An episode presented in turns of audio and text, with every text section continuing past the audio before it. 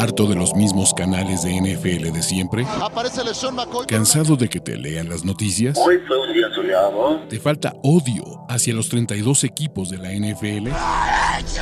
¿Referencias de videojuegos? ¿Hodor? Este es el canal de Ulises Arada, donde encontrarás NFL, toxicidad, cultura pop, videojuegos y mucho más. Suscríbete y descubre una nueva forma de seguir tu pasión. ¿Qué esperas? Amigos, ¿cómo están? Bienvenidos a la primera sesión de Perdedores de la semana 1 de la temporada NFL 2023. Mi nombre es Ulises Jarada y vamos a hacer una recapitulación con lo peor de esta primera semana del Kickoff 2023. Si quieren ver ganadores después de echarle un ojo a este video, pueden hacerlo en el canal de Primero y Diez. Pero vámonos con los principales perdedores y empezamos en los juegos del Thursday Night Football, porque Kadarius, manos de perro, Tuni es uno de los principales perdedores, sin duda. Tony tuvo un partido para el olvido, no solo por este pase que suelta, que se convierte en un pick six contra Mahomes, sino que también por tierra tuvo ahí un fumble, un fumble. En el último cuarto tuvo la oportunidad de poner a los Chiefs en posición de ganar el partido, independientemente de todos los temas de, de arbitraje y esto. Pero Tony soltó el pase. En general, pues bueno, eh, se notó esta ofensiva de Kansas City súper cutre, súper, súper, súper cutre, sin Travis Kelsey, ¿no? Kadarius Tony fueron cinco targets, una recepción, una yarda, todo eso. El fumble, la intercepción que provoca, etcétera, es uno de los perdedores. Hablando de perdedores, todos los referees del Detroit contra Kansas City, si aún no lo hacen, échenle un ojo al video que les puse donde les platiqué sobre todo lo que estuvo mal en el arbitraje. Le perdonaron 29 castigos a los Chiefs en la línea ofensiva. Se la pasó, eh, Taylor se la pasó saltando antes en cada una de las jugadas. Hubo múltiples jugadas con castigos y la verdad es que solo le hayan marcado pues, tres castigos a los, a, a los Chiefs. Es una mamada. Pero bueno, vámonos ahora sí a los partidos del domingo y a los perdedores del domingo de NFL. ¿Por qué? Porque otro de nuestros bonitos perdedores es Bryce Young. El debut del pick 1 del draft estuvo complicado. Y ojo, no es les voy a algo, Atlanta tampoco se considera una de las mejores defensivas de la liga. Si bien no le tiraron mucho paro, Bryce Young no me mostró absolutamente nada espectacular. No convirtió en cuartas oportunidades. Fue una ofensiva que tuvo 127 yardas por pase neutras, un touchdown, dos intercepciones, 48.8 de coreback rating.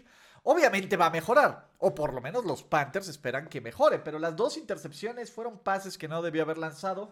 Se vio como un tipo verde y sobre todo en serio, entre más veo a Bryce Young, más veo a alguien que no tiene el tamaño y la velocidad y tampoco los atributos físicos para competir en este NFL. Pero bueno, ¿Quién es un perdedor? Y me duele mi correback de confianza. Lamar Jackson no tuvo la mejor de las actuaciones. De hecho, sí, los Ravens ganan 25-9. Sí, los Ravens pues, no sufren y tienen pues, básicamente un partido tranquilo. Pero la ofensiva de Baltimore no brilló. Fueron 265 yardas de ofensiva total, menos de las que tuvieron los Texans. Fueron Lamar Jackson 169 yardas, 0 touchdowns, una intercepción, dos entregas de balón. Eh, y en general, Baltimore sí estuvo como a medio gas. Esa es la verdad, pues porque aparte vimos un equipo de Baltimore que, pues medio ahí hizo algunas cosillas en zona roja, medio cutres, pero no sé, los Ravens se vieron como este equipo, pues la verdad es que pinchón, punto. No hay otra forma de definirlos, pero bueno, Baltimore ganó, eso es bueno. ¿Quién se vio mal? Dimico Ryans. Dimico Ryans que en cuartas oportunidades... o sea, entiendo el tema de ser agresivo, entiendo el tema de que nadie da un peso por ti. Tampoco te tienes que jugar todas tus cuartas oportunidades en todos momentos. Esto no es Madden, cabrón. O sea, parte de las oportunidades de cuarta oportunidad que falló, ¿no? Que eso es básicamente eh, los turnovers on downs que fallaron básicamente se convirtieron en jugadas donde los Ravens también eh, pues convirtieron en touchdown. La neta es que cuando tienes un equipo tan limitado como los Houston Texans, pues tampoco puedes darte el margen de, de pues, ahora sí que de hacer estas jugadas pinchonas y de darle más ventaja al rival cuando pues tú no tienes bastantes ventajas, ¿no? Y vamos a tener que hablar también de las lesiones de los Baltimore Ravens, pues porque tienes lesiones en la línea ofensiva, J.K. Dobbins va a estar fuera todo el año, eh, Marcus Williams, el safety, también se va a perder varios partidos, Baltimore... Esto es algo que ocurre cada año. Los Ravens tienen que batallar con lesiones, vienen incompletos. Y es algo que debe de preocuparse porque no es un fenómeno nuevo de los Baltimore Ravens. Más perdedores. Y sí, hay que tirarle toda y cada una de la cake que se le tiene que meter a los Cincinnati Bengals. ¿Por qué? Porque los Cincinnati Bengals jugaron basura a la ofensiva. Joe Burrow se convirtió en el un primero de los primeros corebacks en puta, 60, 70 años, que lanza más de 30 pases, que tiene menos de 100 yardas y que no lanza intercepciones. 14 de 31 para 82 yardas, 0 touchdowns, 0 intercepciones, una ofensiva que tuvo 2 de 15 en terceras oportunidades, 142 yardas de ofensiva total, 67 yardas netas por pase. La verdad es que es inaceptable para un equipo de Cincinnati que se espera y que espero yo que fuera y quisiera cosas grandes. Ahora, ¿los Bengals nos han acostumbrado a sufrir en la semana 1? Sí.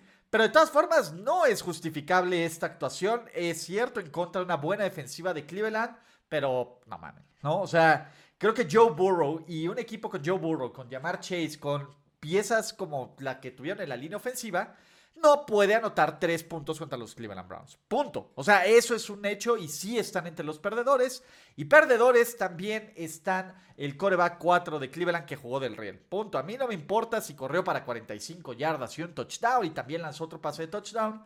La verdad es que se nota como el mayor freno de mano de este equipo. Perdió un balón que mágicamente recuperó, lanzó una intercepción terrible, aunque le hayan desviado el pase. Güey, con todo ese tiempo no te podían haber desviado el pase. Y en general se ve como este coreback que sigue sin poder agarrar ritmo. Y lo, lo, en serio, en serio, en serio lo celebro. Pues porque este güey no se merece nada bueno y bonito en esta vida. Así que fuck him y ya no voy a hablar de los Cleveland de, de este gato. Fin, otro perdedor, Doug Peterson en cuarta oportunidad. Madre mía, qué malo es Doug Peterson para jugársela en cuarta con un play calling terrible. ¿Por qué? A ver, los Jaguars fueron uno de tres en terceras oportunidades. Esas terceras oportunidades que no convirtieron le dieron vida a los Indianapolis Colts y ahorita vamos a hablar de los perdedores de los Indianapolis Colts, pero Jacksonville la defensiva todavía no convence en general. O sea, Trevor Lawrence es muy chido, pero siguen cometiendo estos errores de entregas de balón, 3 de 2 en terceras oportunidades. No fue el juego más fino de los Jaguars. Es cierto, Indianapolis es un equipo bien pobre y bien débil pero Jimmy Irsay, a quien vamos a meter también en esta lista de perdedores, es uno de los principales responsables. En serio, el caso de Irsay que obliga a Anthony Richardson, porque no hay otra forma de decirlo, Anthony Richardson a jugar solo por sus, por sus, ah, por sus polémicas baratas contra Jonathan Taylor. Si Jonathan Taylor hubiera estado en este partido, los Colts probablemente hubieran ganado. Así es, el suplente Jackson tuvo 13 acarreos, 14 yardas, 1.1 yardas por acarreo. Y dices, bueno, pues a ver, por lo menos no tuvo problemas. Tuvo dos fumbles costosísimos para los Indianapolis Colts. Anthony Richardson tuvo un debut de altas y bajas, sí. Pero la neta es que Jimmy Irsay, la necedad de Jimmy Irsay, y, y eso es lo que le costó a los Indianapolis Colts ser más competitivos. Y sí debe ser frustrante para los fans de los Colts y sí debe ser frustrante para el desarrollo de alguien como Anthony Richardson que me parece que fue el coreback que mejor lo hizo entre los novatos, ¿vale? ¿Y saben quién es un perdedor? Cualquiera de ustedes que no le dé like a este video y que esté viendo esta programación sin suscribirse al canal, no sean hojaldras, échenle un like, échenle los comentarios, digan quién son los perdedores, quién falta, quién sobre en esta lista. También obviamente voy a estar yo con mis picks, entonces ahí vamos un poquito más adelante. Pero bueno, Kirk Cousins. Kirk Cousins tiene un partido para el olvido. Minnesota fue una de las principales decepciones de esta semana 1, perder en casa contra los Buccaneers a las 12 pm o a las 11 am de hora de la Ciudad de México, pues ya está del real. Y Kirk Cousins, este equipo avanzó, avanzó, pero tuvo tres entregas de balón, una intercepción, dos fumbles. La defensiva de Brian Flores también fue permisiva en los momentos claves. Si bien Tampa Bay solo tuvo 242 yardas de ofensiva total, eh, pues la verdad es que este partido iba 10-3 y terminó 20-17. No hubo ajustes de, los, de, los, eh, de la defensiva de los Vikings, no hubo presión al coreback. Baker Mayfield pudo encontrar eh, a Mike Evans en la jugada del touchdown, a Chris Godwin en la conversión clave y Tampa Bay ganó y sorprendió a muchísimos. Sinceramente, yo veo este equipo de Tampa Bay y creo que va a ser más competitivo de lo que se espera. Pero Minnesota, que el año pasado había sido una máquina en ganar juegos de una posesión, excepto en playoffs, este año no lo está haciendo. El ataque terrestre también es bien decepcionante con tan solo 44 yardas totales. A lo mejor Dalvin Cook tenía razón. Y los Minnesota Vikings te empiezan a perder terreno en la lucha por la división. Otro perdedor que tenemos es Ryan Tannehill. Qué forma tan terrible de desperdiciar una actuación bien interesante de los Tennessee Titans. Si bien Tennessee solo pierde por un punto, 15-16 en esta semana, Ryan Tannehill jugó horrible. Probablemente junto con Daniel Jones hayan sido los peores corebacks de esta semana. Fueron 198 yardas, 0 touchdowns, 3 intercepciones y ninguno de estos pases interceptados es justificable. Son pases que se quedan cortos, son pases que no debía haber lanzado bajo presión y tiró a la basura una gran actuación defensiva de los Titans. También los referees que no marcan igual y que anulan ahí un fumble que ni siquiera marcan el fumble, pero era fumble y touchdown de los Tennessee Titans, no pasa. Pero Tennessee, pues sí, o sea, es una derrota decepcionante en un partido que tenían posibilidades de ganar. Creo que Bravel juega ultraconservador y entiendo el por qué juega ultraconservador, porque Ryan Tannehill la verdad es que no le daba oportunidades de ganar. Y en una de esas, Malik Willis o Dios nos libre, Will Levi's va a tener la oportunidad de ser titular más temprano que tarde. Más perdedores, el rey de la pretemporada, el equipo increíble, la máquina, el que ya había dado el siguiente paso, el de cuidado que va a tener un segundo año a los Trevor Lawrence, Kenny Pickett y los Pittsburgh Steelers. Madre mía, qué madrazo de realidad con un tubo le dieron a los Steelers y de repente y también de, reversa a mí. Pittsburgh eh, no salió a jugar, eso es la verdad. Hubo un momento en que fueron dominados absolutamente 199 yardas a uno. Matt Canada salió con un play calling terrible, terrible. Cuando necesitaba 7 yardas mandaba pases para 2. Kenny Pickett estuvo paniqueado, sí tuvo un touchdown, pero fueron, pudieron haber sido cuatro intercepciones sin problema. George Pickens desaparecido. En general, este equipo de Pittsburgh fue cero balance, fue una defensiva, en todo. Todos los Steelers, en general, menos TJ Watt, hay que culparlos y hay que culpar a Matt Canada, porque Matt Canada se aventó un esquema ofensivo horrible. Vean nada más la cantidad de dominio. Las yardas por jugada y eso que San Francisco bajó el ritmo fueron 5.9 contra 3.9. A pesar de que los 49ers cometieron 11 castigos, dominaron las yardas 391 a 239. El tiempo de posesión fueron 37 minutos para los 49ers contra 22 minutos de los Steelers. Lo de los Steelers fue horrible, fue una actuación ofensiva que pues la verdad, después de esta magia de pretemporada, uno esperaba que fueran mejor y fue una cosa ultra cutre.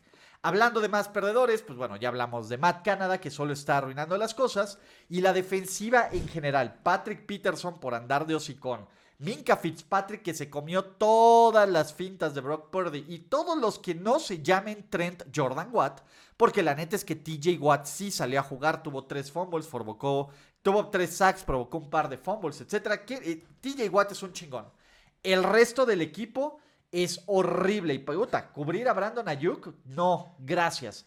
Hablando de más perdedores, la línea ofensiva de los Washington Commanders tuvo un, un domingo de terrible. Si bien Sam Howell tampoco jugó bien, la línea ofensiva de los Commanders pudo solo 3.8 yardas por jugada en contra de un equipo de Arizona, que era uno de los peores, o sigue siendo uno de los peores de la NFL. Y además de eso, permitieron cuatro sacks, no, seis sacks, seis sacks a un pass rush casi, casi inexistente de los Cardinals. También permitieron un touchdown, uno de estos balones de fumbles que generan un balón suelto de estos sacks. Y en general los Commanders sacan el partido porque Deux es grande, pero se ven muy, muy mal. Hablando de dudes que se ven muy mal, y aquí viene otro, te lo dije, Ulises, sí, vuélvanse locos. Los Chicago The Bears y Justin Fields tenían una oportunidad buenísima de todo este hype de la, de la pretemporada, de todo este hype del off-season, reflejarlo en contra de un equipo de Green Bay que no sabíamos qué esperar. Y la defensiva permitió 9 de 16 en terceras oportunidades y 3 touchdowns a Jordan Love. Pero Justin Fields, que tenía que dar el siguiente paso, pues no encontró constantemente a DJ Moore, tuvo un touchdown, dos intercepciones. La verdad es que el partido se veía perdido desde el tercer cuarto, Desde el tercer cuarto que se puso esto 24-6, la verdad es que se veían pocas, si no es que nulas expectativas para estos Chicago Bears. Y más perdedores, la disciplina de los Las Vegas Raiders. Punto. O sea, los Raiders cometieron 10 castigos para 97 yardas, regalaron primeros y 10 estúpidos a los Broncos y casi les cuesta el partido. El tema es que no les costó el partido porque los Broncos y los playmakers de los Broncos y el ultra play calling de los Broncos fue terrible. No hay playmakers en Denver. Vean nada más, nadie, ningún jugador tuvo más de 37 yardas por recepción. Russell Wilson, el intento de yardas por pases de menos de 5 yardas. Y jugaron small ball. Y los Broncos sí fueron un equipo cútreca. O sea, fue una actuación triste otra vez este equipo. Menos de 17 puntos. general, fue terrible el caso de los Broncos. Los Raiders son líderes divisionales solitos en su división, lo que hay que aprender. Y el más grande perdedor también, bueno, no más grande, pero hay muchos perdedores, es Brandon Staley. Brandon Staley está demostrando que es un pésimo head coach, que no tiene disciplina de su equipo, que su equipo no tiene fútbol IQ. Y estoy hablando de TJC Jackson, que tiene uno de los peores castigos que yo he visto en muchísimo tiempo. Lo que hace JC Jackson es terrible. La falta de ajuste a que tú a Tango Bailoa los deshizo por pase es terrible. Y el último play calling del final de la serie es triste. O sea, imagínate que tú eres los Chargers. Imagínate que tienes 433 yardas de ofensiva total y 234 yardas por tierra.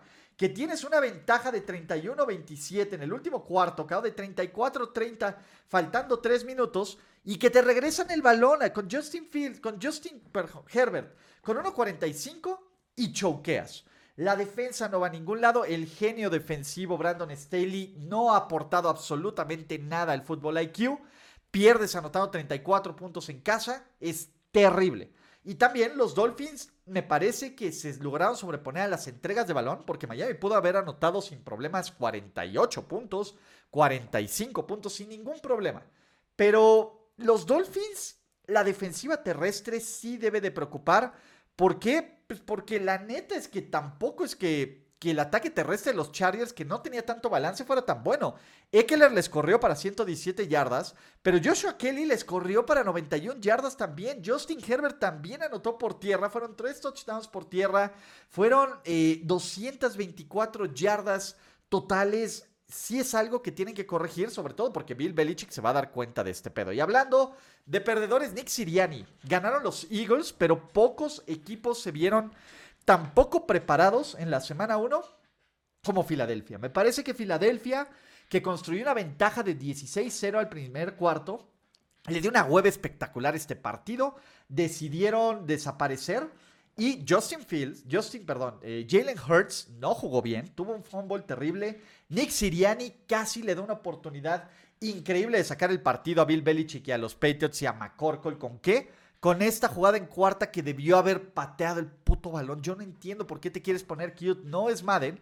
Y en general, los Eagles, o sea, ganan, sí. Cubre la línea, gracias a Dios, pero da un mal sabor de boca.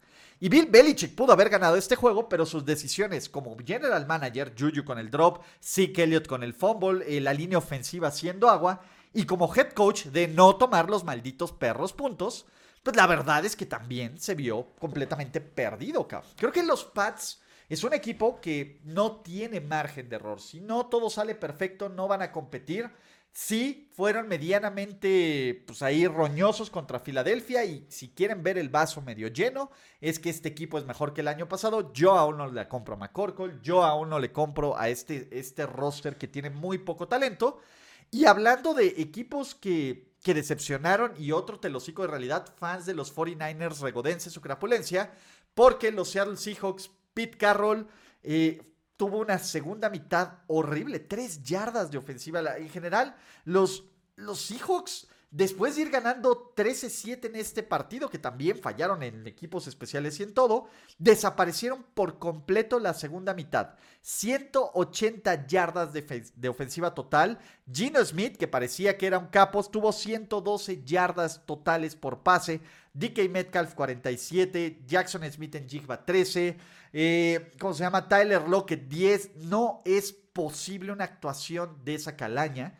Y además la defensiva secundaria los hicieron basura. Punto. Paco Nakua tuvo 119 yardas. Eh, Tutu Atwell tuvo 119 yardas. Tyler Higby 49 yardas. Matthew Stafford con un grupo de receptores que nunca había visto 334. Los Rams le pasaron por encima en el trabajo de coaching a este equipo y Pete Carroll se vio mal. Y DK Metcalf se vio peor haciendo nacadas y cosas eh, sucias al final de este partido. Y hablando de principales perdedores, y aquí sí se los dije que ni siquiera iba a estar cerrado y que este era el típico juego que los Cowboys iban a abusar de un rival ultra inferior y una mentira como llamada los New York Football Giants. Y empezamos con el principal perdedor que se llama Joe Schoen, el general manager de los Giants que decidió pagarle 40 millones de dólares al año a Daniel Jones. Es un idiotez por donde lo vean. 40 puntos de Dallas, 0 puntos de los New York Football Giants. Daniel Jones se vio perdido, 104 yardas por pase, dos intercepciones, por ahí 3.3 yardas por acarreo. Terrible. Los Giants 2.6 yardas por jugada. Haya sido lo que haya sido, este equipo, la línea ofensiva jugó horrible, la defensiva jugó peor, los equipos especiales jugaron del riel. Fue un dominio absoluto y total de Dallas, Evan Neal, terrible, Andrew Thomas, terrible, Saquon Barkley medio metió las manos, pero pues también tiene esta jugada donde le pega Trevon Dix y el pase termina en intercepción y en pick six, todo mal. Y qué bueno, cao, qué bueno, porque que la gente vea que Daniel Jones es malísimo. Y a mí me, me indigna que la gente se escandalice porque le pagan a Lamar Jackson y otros corebacks y estén calladitos porque Daniel Jones esté robando 40 millones de dólares al año. Es una payasada. Pero bueno, último perdedor de esta semana. Soy yo con mis picks directos. Solo llevo seis aciertos y esperar que mi hippie mugroso y los New York Football Jets no me hagan ver peor incluso en esta semana 1. Aunque en los picks de apuestas no estuvo mal. Si ya llegaron hasta aquí, Déjenme su lista con los principales perdedores de la semana 1 NFL 2023. Suscríbanse a este canal, activen notificaciones, ya vamos a llegar a los 25 mil. Chequen Overreaction, chequen toda la programación. Al rato tenemos sesión de preguntas y respuestas con Alex y con de todas las dudas de la semana 1. También va a haber reacciones rápidas del juego de los Jets, va a haber Power Rankings, va a haber historias a seguir, todo, absolutamente todo. Así que yo los dejo hablar más aquí en este canal. Los quiero mucho y hasta la próxima. Bye bye. Gracias por escuchar el podcast de Ulises Arada. No, God! No, God, please, no, no. Esperemos que tus oídos no hayan sangrado tanto. Te esperamos en la siguiente emisión y no olvides suscribirte en tu plataforma favorita como Spotify, iTunes o Google Podcast. Hasta la próxima. Now, give me money, or I shoot him, and I shoot all you motherfuckers.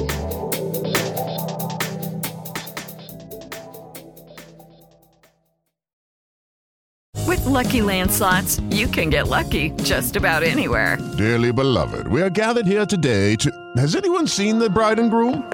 Sorry, sorry, we're here. We were getting lucky in the limo and we lost track of time.